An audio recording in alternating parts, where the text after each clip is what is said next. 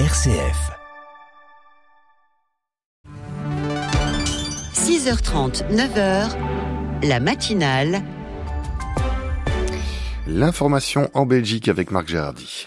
Bonjour à tous. Nuit blanche à la COP28 à Dubaï. Les négociations ont duré toute la nuit et un nouveau texte de compromis d'une vingtaine de pages a été présenté tôt ce matin. Un texte qui appelle à mener une transition écologique pour ne plus utiliser les énergies fossiles, le pétrole, le gaz et le charbon. Il est demandé aussi aux pays de tripler la capacité des énergies renouvelables dans le monde. Une séance plénière est prévue à 9h30 ce matin à Dubaï. Et nouvelle preuve du réchauffement climatique, l'Espagne a battu un record de température en ce mois de décembre avec 29,9 degrés enregistrés à Malaga dans le sud de l'Andalousie, du jamais vu. Le président ukrainien Volodymyr Zelensky est en visite à Washington pour obtenir une nouvelle aide financière dans la guerre contre la Russie. Il ne reste que trois jours au Congrès américain pour rouvrir les crédits de 61 milliards de dollars à Kiev, une aide bloquée par les républicains. Le président américain Joe Biden rappelle que Poutine espère que les États-Unis n'aident plus l'Ukraine.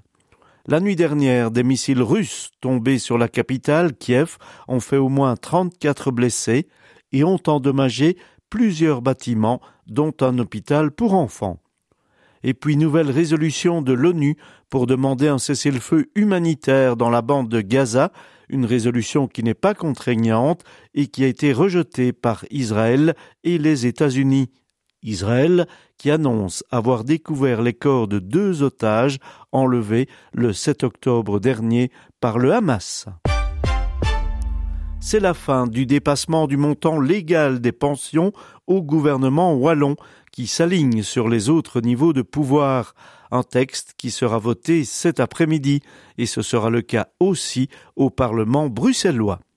Et puis les sports en football, l'Antwerp, dernier de son groupe sans le moindre point, recevra Barcelone ce soir à 21h pour l'honneur en éliminatoire de la Ligue des Champions. Hier soir, Manchester City, battu 0-1 par le Bayern de Munich, est éliminé de toute Coupe d'Europe.